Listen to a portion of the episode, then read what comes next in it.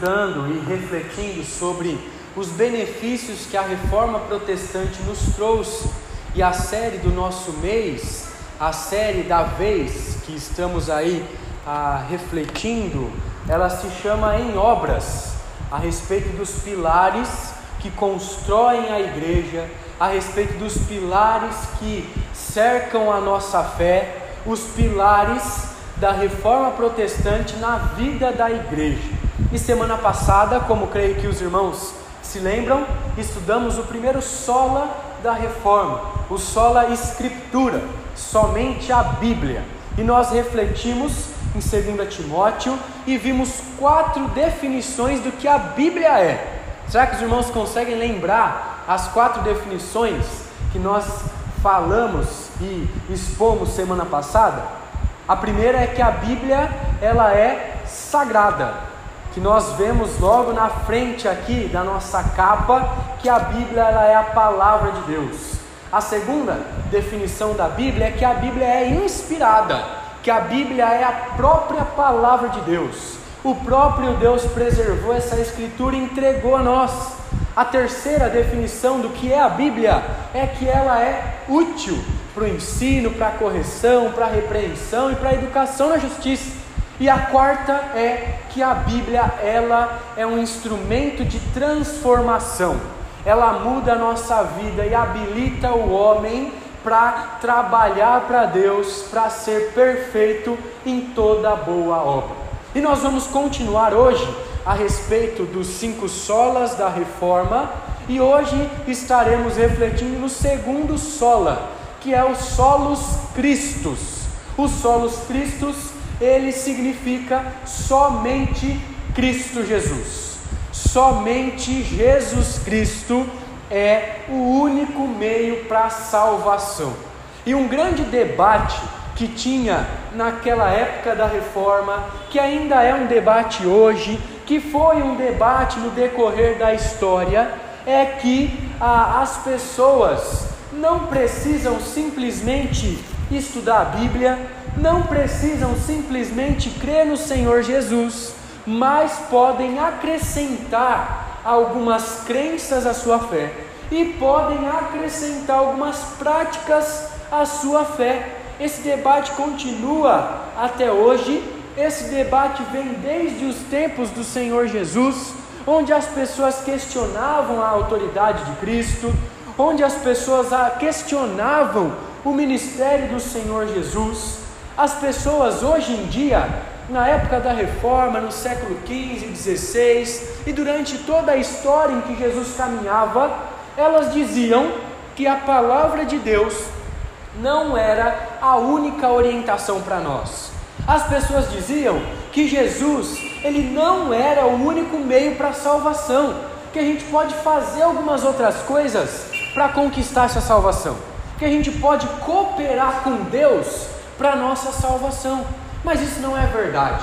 Nós sabemos que a Bíblia contém toda a palavra de Deus, contém tudo aquilo que nós precisamos saber para nos encontrar com a salvação. Qualquer pessoa com a menor idade até a mais a idade até a mais idosa consegue compreender a salvação de Cristo Jesus por meio da palavra. E assim, essas pessoas que defendem que a Bíblia não é suficiente, que Cristo Jesus não é o único meio para a salvação, elas dizem que nós podemos basear a nossa vida em sabedoria de homens, que nós podemos seguir os homens inteligentes, dizem que nós podemos fazer obras para conquistar nossa salvação, que nós podemos viver com base na lei, tentar seguir toda a lei, um legalismo. Dizem também que nós podemos viver com base em experiências humanas, que nós podemos buscar experiências místicas, que nós podemos buscar aquilo que é oculto, práticas de mistério dentro do culto. Muitas igrejas e religiões têm dito essas coisas, e dizem também que nós precisamos ali seguir regras muito rígidas. Criam uma religião do não, onde não pode fazer isso, não pode fazer aquilo, não pode fazer isso. As pessoas vivem aprisionadas às regras, às leis de homens dentro das suas igrejas. O fato é que as pessoas não confiam em Cristo Jesus. Mas nós sabemos que Cristo, ele é tudo o que nós precisamos e ele é a única salvação que nós temos. Cristo é tudo o que precisamos e Cristo é tudo o que nós temos. Esse foi o jargão desse segundo sola da reforma, os solos Cristos. Ele é o único meio para nossa salvação. E Paulo então ele escreve uma defesa. Paulo ele escreve um tratado aqui na palavra do Senhor, no texto em que nós iremos analisar, para mostrar a centralidade de Cristo, que Cristo ele é o mediador, que Cristo é o Cordeiro de Deus, que Cristo é o único Salvador, que Cristo é o único meio pelo qual nós podemos conhecer a Deus. E ele escreve um tratado mostrando a suficiência da salvação na cruz, que a cruz de Cristo é o único meio pelo qual nós conseguimos conhecer a salvação, pelo qual nós conseguimos chegar até Deus. Então Paulo ele mostra, não só nesse texto que nós vamos ler hoje, mas em todos os seus escritos, que sem Jesus nós não somos nada para Deus, que sem Jesus nós estamos totalmente perdidos, que sem Jesus nós não conseguimos chegar até Deus, nós não conseguimos agradar a Deus e nós não conseguimos também comprar a nossa salvação.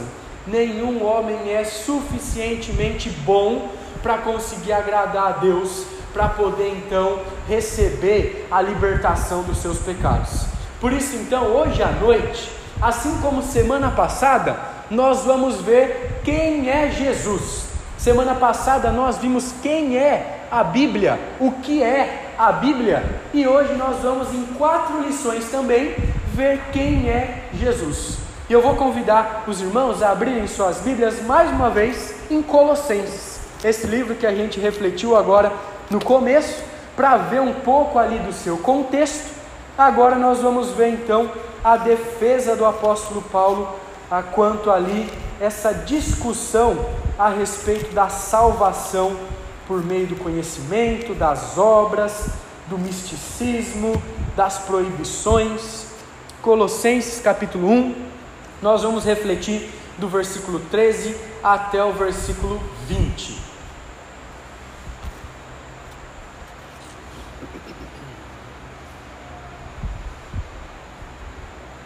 Colossenses, que se encontra logo após aí, Gálatas, Efésios, Filipenses, e aí vem Colossenses.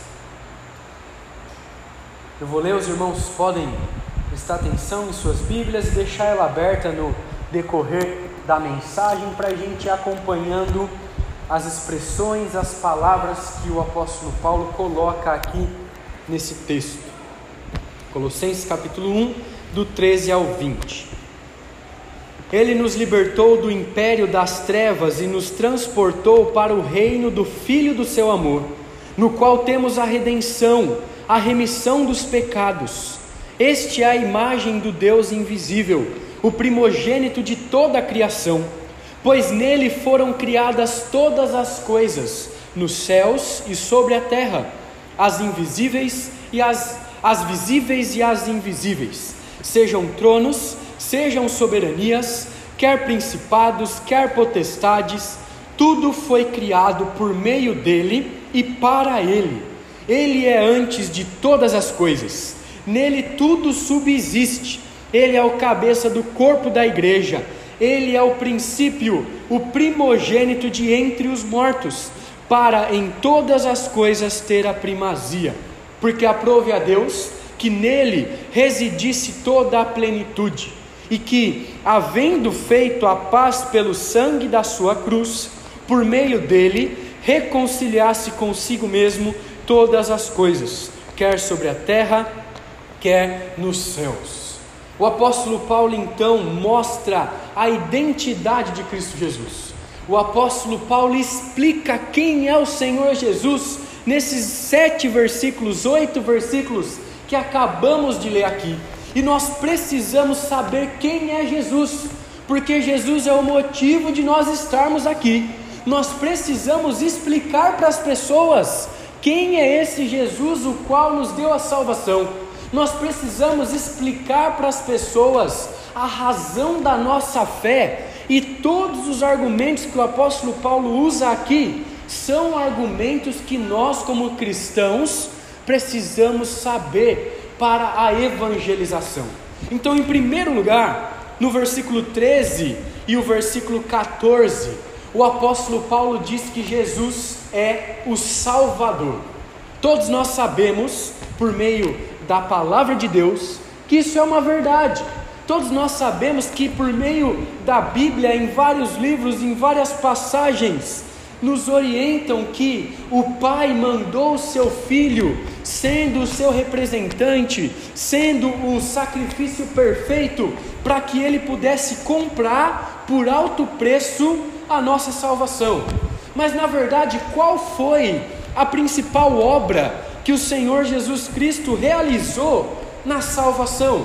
E Paulo claramente explica isso para nós nesses dois primeiros versículos ele fala que Jesus, ele nos libertou do império das trevas. Jesus Cristo nos libertou.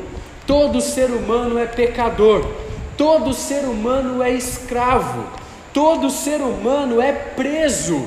Mas na verdade é escravo do que? Na verdade é preso a quê? Todo ser humano é escravo do pecado.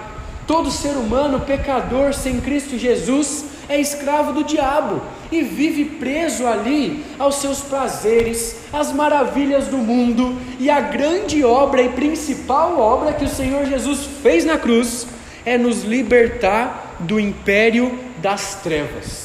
Jesus Cristo é o único que tem o poder, a autoridade, a soberania de nos tirar do lamaçal do pecado de nos tirar das trevas, de nos tirar dessa cegueira espiritual, onde nós não enxergamos nada por meio do nosso pecado.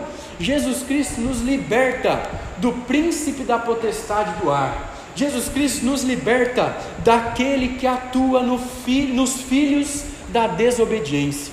Jesus Cristo nos livra de nós mesmos e nos livra do diabo, nos livra do mundo, ele é aquele que é o Salvador. E o apóstolo Paulo mostra que essa salvação é a libertação do império das trevas.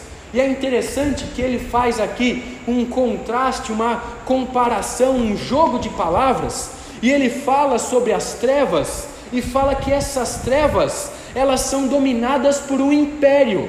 Ele fala aqui que esse império, quando a gente olha, ele é representado por um homem ditador, um tirano que tem autoridade ali, e esse imperador das trevas é o próprio diabo. Mas quando ele vai falar aqui ah, do reino, quando ele vai falar de Deus, ele usa a palavra reino, ele mostra que o Senhor Deus é um rei amoroso, ele mostra que o Senhor Deus é um rei que tem súditos, é um rei que governa soberanamente, amorosamente, por meio do Filho do seu amor. Ele fala que Cristo nos libertou desse império das trevas, da escuridão.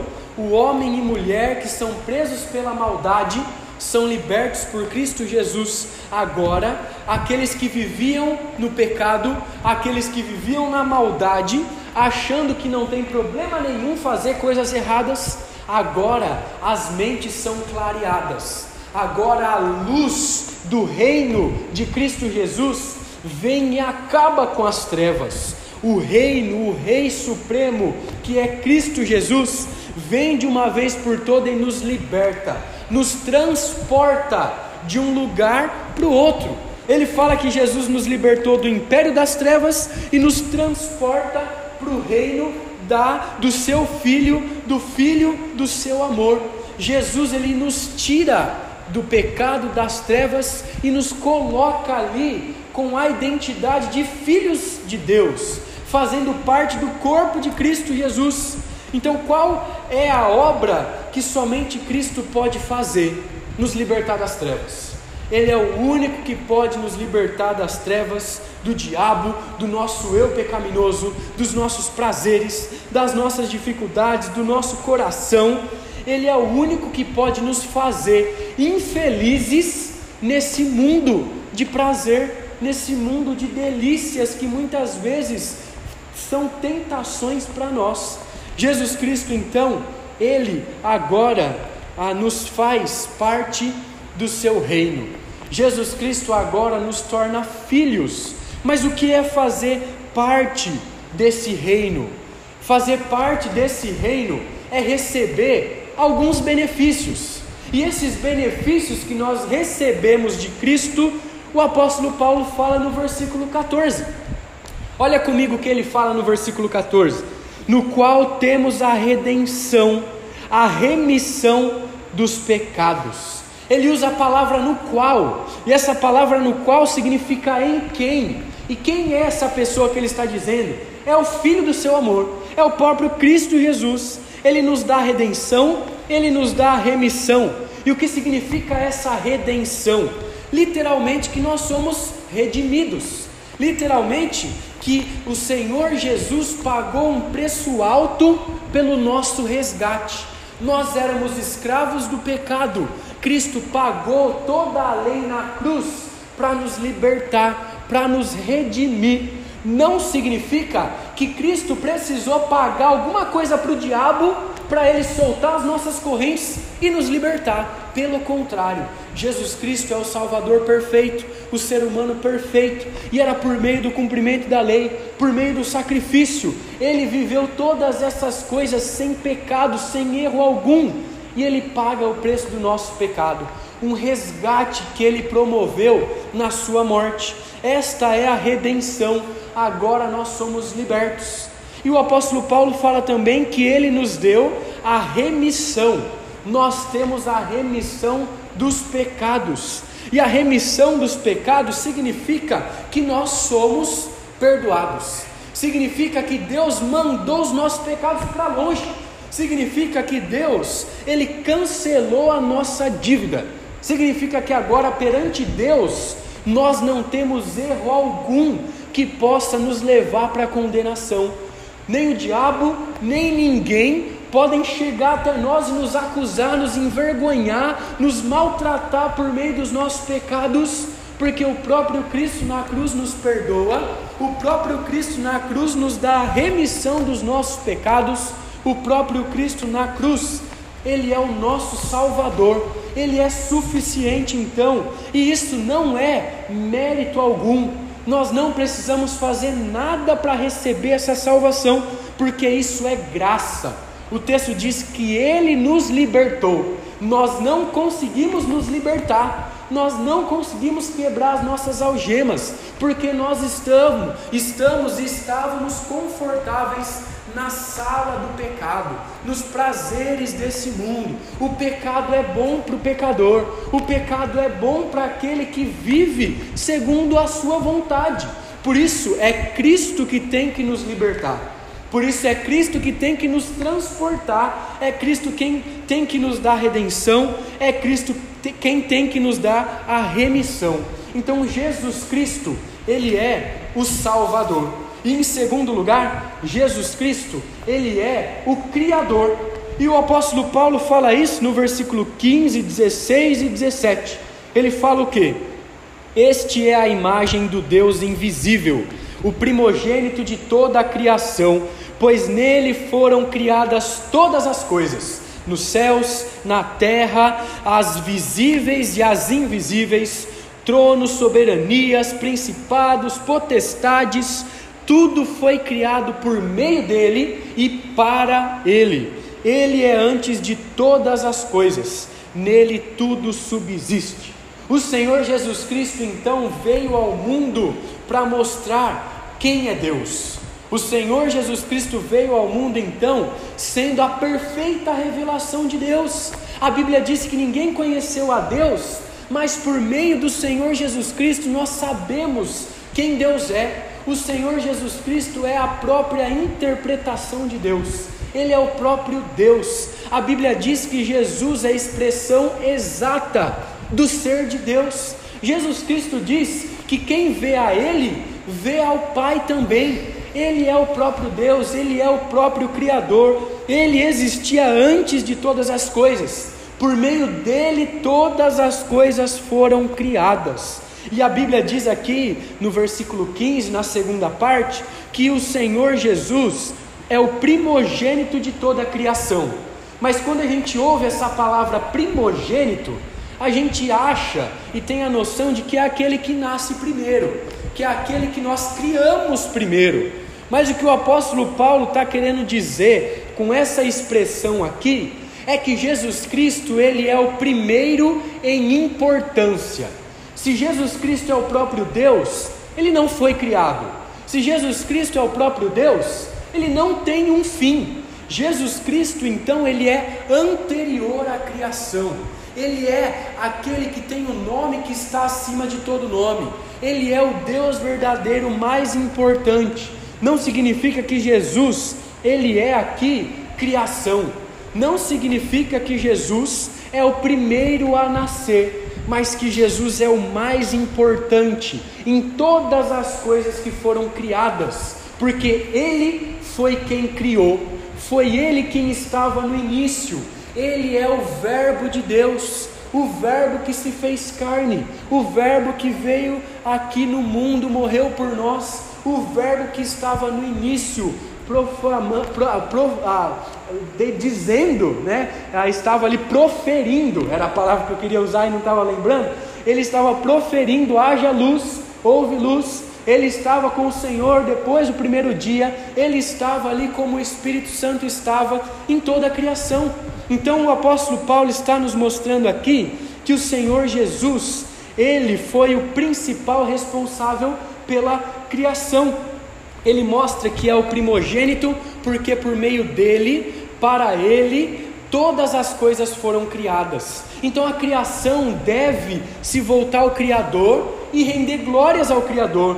A criação deve a viver e existir para o Senhor Jesus Cristo. Então todas as coisas que nós vemos e as coisas que nós também não vemos, essas coisas foram criadas pelo Senhor Jesus por meio dele tudo veio a existir por causa da sua divindade, por causa do seu grande poder, tudo foi feito para render glórias a ele. E quer prova melhor do que o Senhor Jesus Cristo é o Criador? Quando ele estava desenvolvendo seu ministério terreno, ele dominava o mar, ele parava tempestades, ele multiplicava alimentos, ele curava doentes, ele ressuscitava mortos. Jesus Cristo tem total autoridade, total poder sobre a criação, porque Ele mesmo é quem criou, Ele dá a vida, é Ele quem tira a vida. E o apóstolo Paulo está nos mostrando aqui que é por meio dele que todas as coisas surgiram. E ele fala aqui que nele tudo subsiste. Jesus então é aquele que restaura a imagem de Deus. Jesus é aquele que torna tudo novo. Jesus, ele traz ordem à nossa vida. Jesus traz ordem para a história. O problema é que o mundo está vivendo longe do seu Criador. O problema é que o mundo não quer saber de Jesus. Como teremos ordem na nossa vida? Como teremos ordem na igreja, na nossa família, no nosso trabalho, se as pessoas não querem saber de Jesus? Se as pessoas não querem saber do Criador, que criou tudo com ordem, segundo a sua perfeição e criatividade, nós precisamos nos aproximar de Jesus Salvador, de Jesus Criador, para podermos resolver a situação da nossa vida por meio daquilo que ele fez por nós. E o apóstolo Paulo então continua dizendo no versículo 18 a terceira realidade sobre Jesus Cristo que Jesus Cristo, ele é o cabeça da igreja. E olha o que ele fala no versículo 18: Ele é o cabeça do corpo da igreja. Ele é o princípio, o primogênito de entre os mortos, para em todas as coisas ter a primazia. Jesus Cristo, então, é a maior autoridade na igreja, porque Ele mesmo comprou a igreja com o seu próprio sangue nenhum homem, nenhuma mulher, nenhum líder religioso, nem o Papa, nem o padre, nenhum pastor, nem um missionário, nem o mais conhecido, o mais rico de dentro da igreja, tem mais autoridade e pode controlar a igreja, Porque o próprio Jesus é o Senhor da igreja, o próprio Jesus que morreu comprando a igreja. Assim como não existe um corpo físico sem uma cabeça, se arrancar a cabeça, o corpo não tem mais vida, a igreja também não existe sem Jesus Cristo. Porque o Paulo diz aqui para nós que Jesus Cristo é a cabeça do corpo. Como o corpo pode existir sem a cabeça? Jesus é autoridade, Jesus comprou a igreja, Jesus diz o que a igreja tem que fazer. Então a igreja não pode fazer nada que Jesus não ordenou. A igreja não tem autoridade nenhuma de instituir regras, de obrigar as pessoas a fazerem coisas que Jesus nunca obrigou. Nós devemos seguir a Jesus, seguir este que é a cabeça. E esse termo significa que Jesus é a fonte, que Jesus é a origem. Ele que criou a igreja, ele morreu pela igreja, ele é o líder da igreja, ele é o governante na igreja. E aqui o apóstolo Paulo fala que ele não é só o cabeça da igreja, mas ele é o princípio, porque foi ele quem fundou a igreja. Foi ele que disse que sobre a pedra que era ele, que era a autoridade, o poder, a igreja seria instituída e o inferno não teria autoridade. As portas do inferno não poderiam destruir a igreja. Jesus Cristo então estava desde o princípio da criação e Jesus Cristo também estava desde o princípio da igreja que ele havia formado. E aqui o apóstolo Paulo também fala que Jesus Cristo é o primogênito de entre os mortos. Mais uma vez, a gente não deve entender que Jesus é o primeiro que ressuscitou, que Jesus é o primeiro que morreu. O que o apóstolo Paulo está querendo dizer aqui, que Jesus ele é o mais importante dentre aqueles que já ressuscitaram, porque Jesus não foi o único que ressuscitou. Jesus fez milagres ali de trazer pessoas à vida, de crianças, de adultos, Pessoas na morte de Cristo Jesus saíram dos seus túmulos. Ele não foi o único que ressuscitou, mas ele foi o único que ressuscitou e não morreu mais. Ele é o único então que ressuscita e não ficou morto. Ele é o único de todos aqueles líderes religiosos, daqueles que a seita seguem, daqueles que as religiões seguem, que continuou reinando em glória. Jesus Cristo então ele morreu pela igreja, ele é a autoridade maior na igreja e ele ressuscitou pela igreja. É essa a verdade que o apóstolo Paulo nos ensina aqui, e nós precisamos morrer a nossa antiga natureza. O nosso velho homem precisa ser crucificado, deixado para trás no batismo, como nós lemos no início do culto. Nós iremos ressuscitar com Cristo na sua vinda, e também nós viveremos e reinaremos com Ele durante toda a eternidade. Jesus, Ele é o Salvador, Ele é o Criador, Ele é o cabeça da igreja, a maior autoridade e dá oportunidade de, na eternidade, os seus filhos também reinarem com Ele. Então, isso aqui significa que Jesus é singular, que Jesus tem a primazia que Jesus tem que ser aquele que conduz a nossa vida. Ele ressuscitou dentre os mortos porque satisfez a vontade do Pai. Seu nome está acima de todo o nome, ele tem toda a autoridade, ele foi exaltado. Jesus ele é o Senhor da igreja, Jesus é o Senhor da história e ele tem que ser o Senhor nas nossas vidas. Então o apóstolo Paulo está mostrando aqui que Jesus é o cabeça do corpo. E ninguém pode dizer que há salvação fora de Cristo Jesus. Ninguém consegue suportar tamanha ira que Cristo suportou na cruz. Ninguém consegue cumprir toda a lei que Cristo Jesus cumpriu na sua vida. E ninguém consegue ter maior autoridade do que o próprio cabeça da igreja, do que o próprio Jesus Cristo. Então o apóstolo Paulo está mostrando aqui que Jesus Cristo, ele é o Salvador em primeiro lugar, que Jesus Cristo, ele é o criador em segundo lugar, que Jesus Cristo, ele é o cabeça da igreja em terceiro lugar, em quarto lugar e último lugar, que Jesus Cristo é o reconciliador.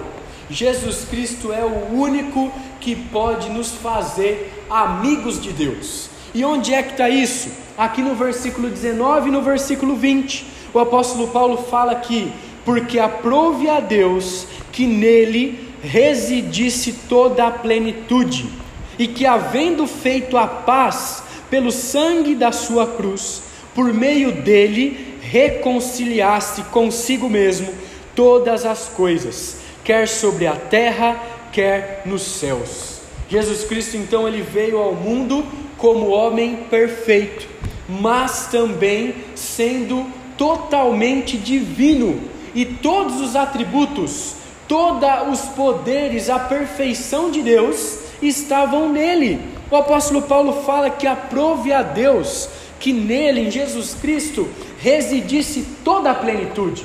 Jesus Cristo é o Rei perfeito, Jesus Cristo é o Deus completo. Nós não precisamos ter dúvida de que Jesus é o próprio Deus, a Bíblia testifica isso. Jesus Cristo, então, ele é eternamente completo. Jesus Cristo, ele satisfaz todas as nossas maiores necessidades. Jesus Cristo, ele tem a fórmula da salvação. Jesus Cristo, ele é a própria salvação. Ele nos ajuda a alcançar o Deus verdadeiro.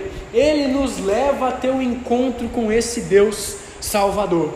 O apóstolo Paulo, como nós lemos no início do nosso culto, ele diz lá em Colossenses capítulo 8, capítulo 2, 8 e 9, cuidado que ninguém vos engane, que ninguém venha com filosofias, com vãs sutilezas, com tradições de homens, com esses pensamentos mundanos e acabem convertendo vocês, tirando vocês do caminho de Cristo, que venham fazer com que vocês se afastem da plenitude do próprio Deus. Ele fala aqui que nós devemos viver segundo Cristo, porque é nele que habita corporalmente toda a plenitude da divindade.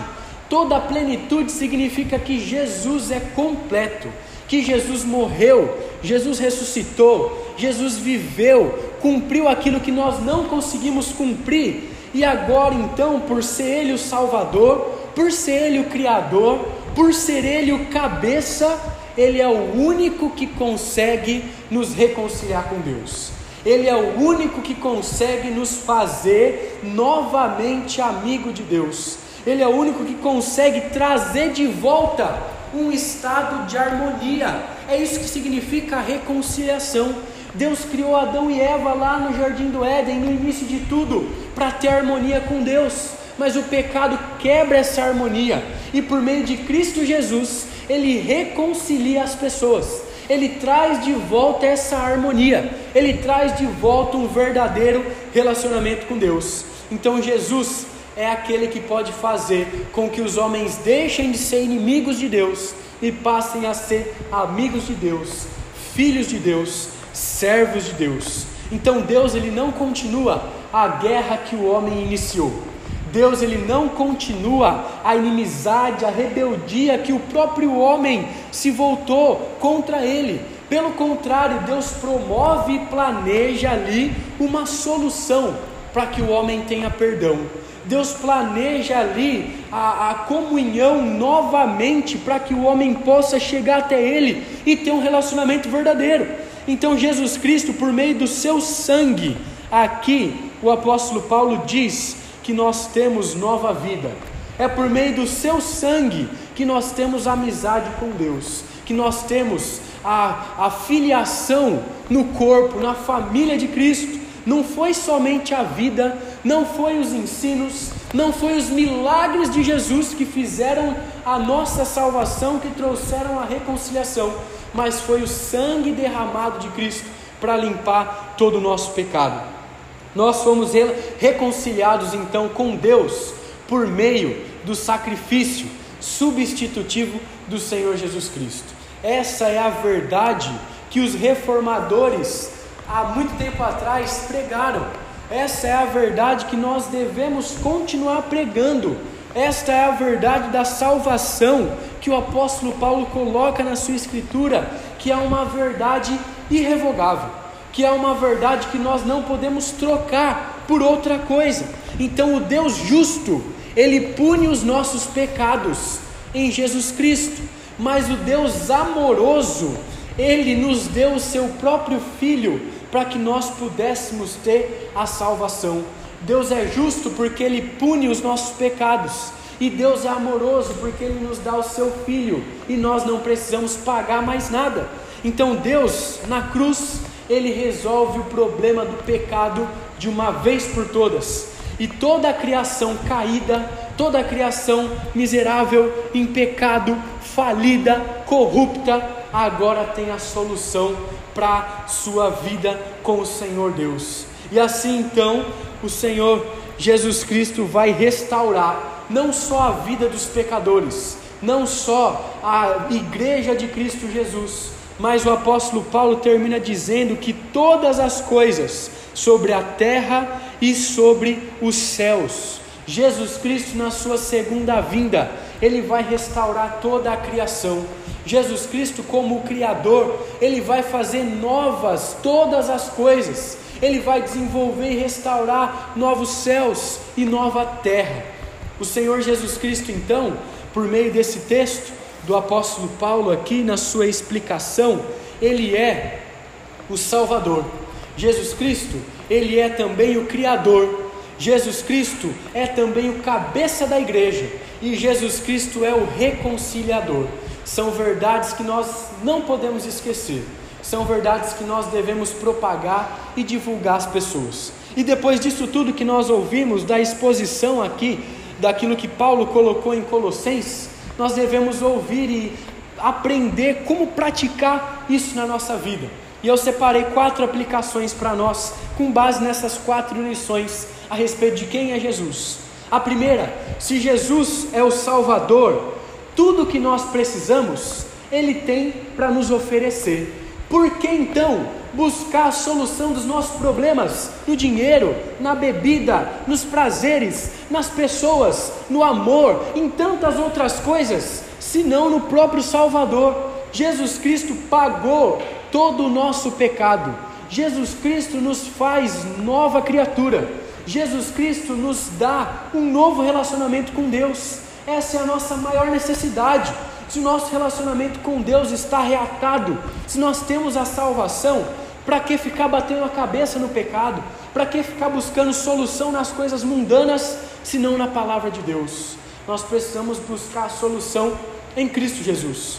A segunda aplicação é que, se Jesus é o Criador, Ele é o único que deve ser adorado, Ele é o único que tem poder, o único que realmente pode ser chamado de Deus, o Deus Criador. Então o Criador, ele sabe o que fez, ele sabe os detalhes que ele havia planejado, ele conhece a mim, conhece você. A Bíblia diz que não cai um fio do nosso cabelo sem que o próprio Deus permita.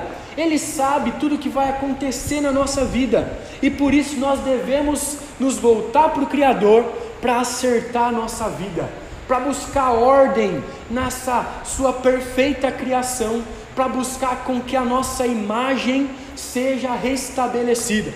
Em terceiro lugar, Jesus ele nos orienta sobre como ser igreja. Ele é o cabeça da igreja e ele nos orienta como amar os irmãos. Ele nos orienta como edificar uns aos outros. Então, que tal nós começarmos a buscar frequentar mais a igreja, estarmos ativos nos trabalhos, praticar aquilo que o dono da igreja nos orientou. Nós precisamos o mais breve possível fazer a vontade do cabeça da igreja. Nós precisamos o mais breve possível ser orientados pelo cabeça da igreja. E em quarto e último lugar, nós não conseguiremos ter paz com Deus em nenhum outro lugar, se não for em Jesus Cristo, se não estivermos ligados a Jesus Cristo. Todo o tempo nós vamos ficar nos questionando, todo o tempo teremos um grande peso que não conseguiremos carregar se não nos voltarmos para o Senhor Jesus Cristo, se não nos ligarmos a Ele, se não buscarmos a reconciliação que Ele mesmo pode promover a nós. Ele mesmo pode transformar o relacionamento que nós temos com o próprio Deus. Então, quanto mais desejarmos a Cristo, quanto mais aprendermos da Sua cruz, mais iremos nos satisfazer em Deus.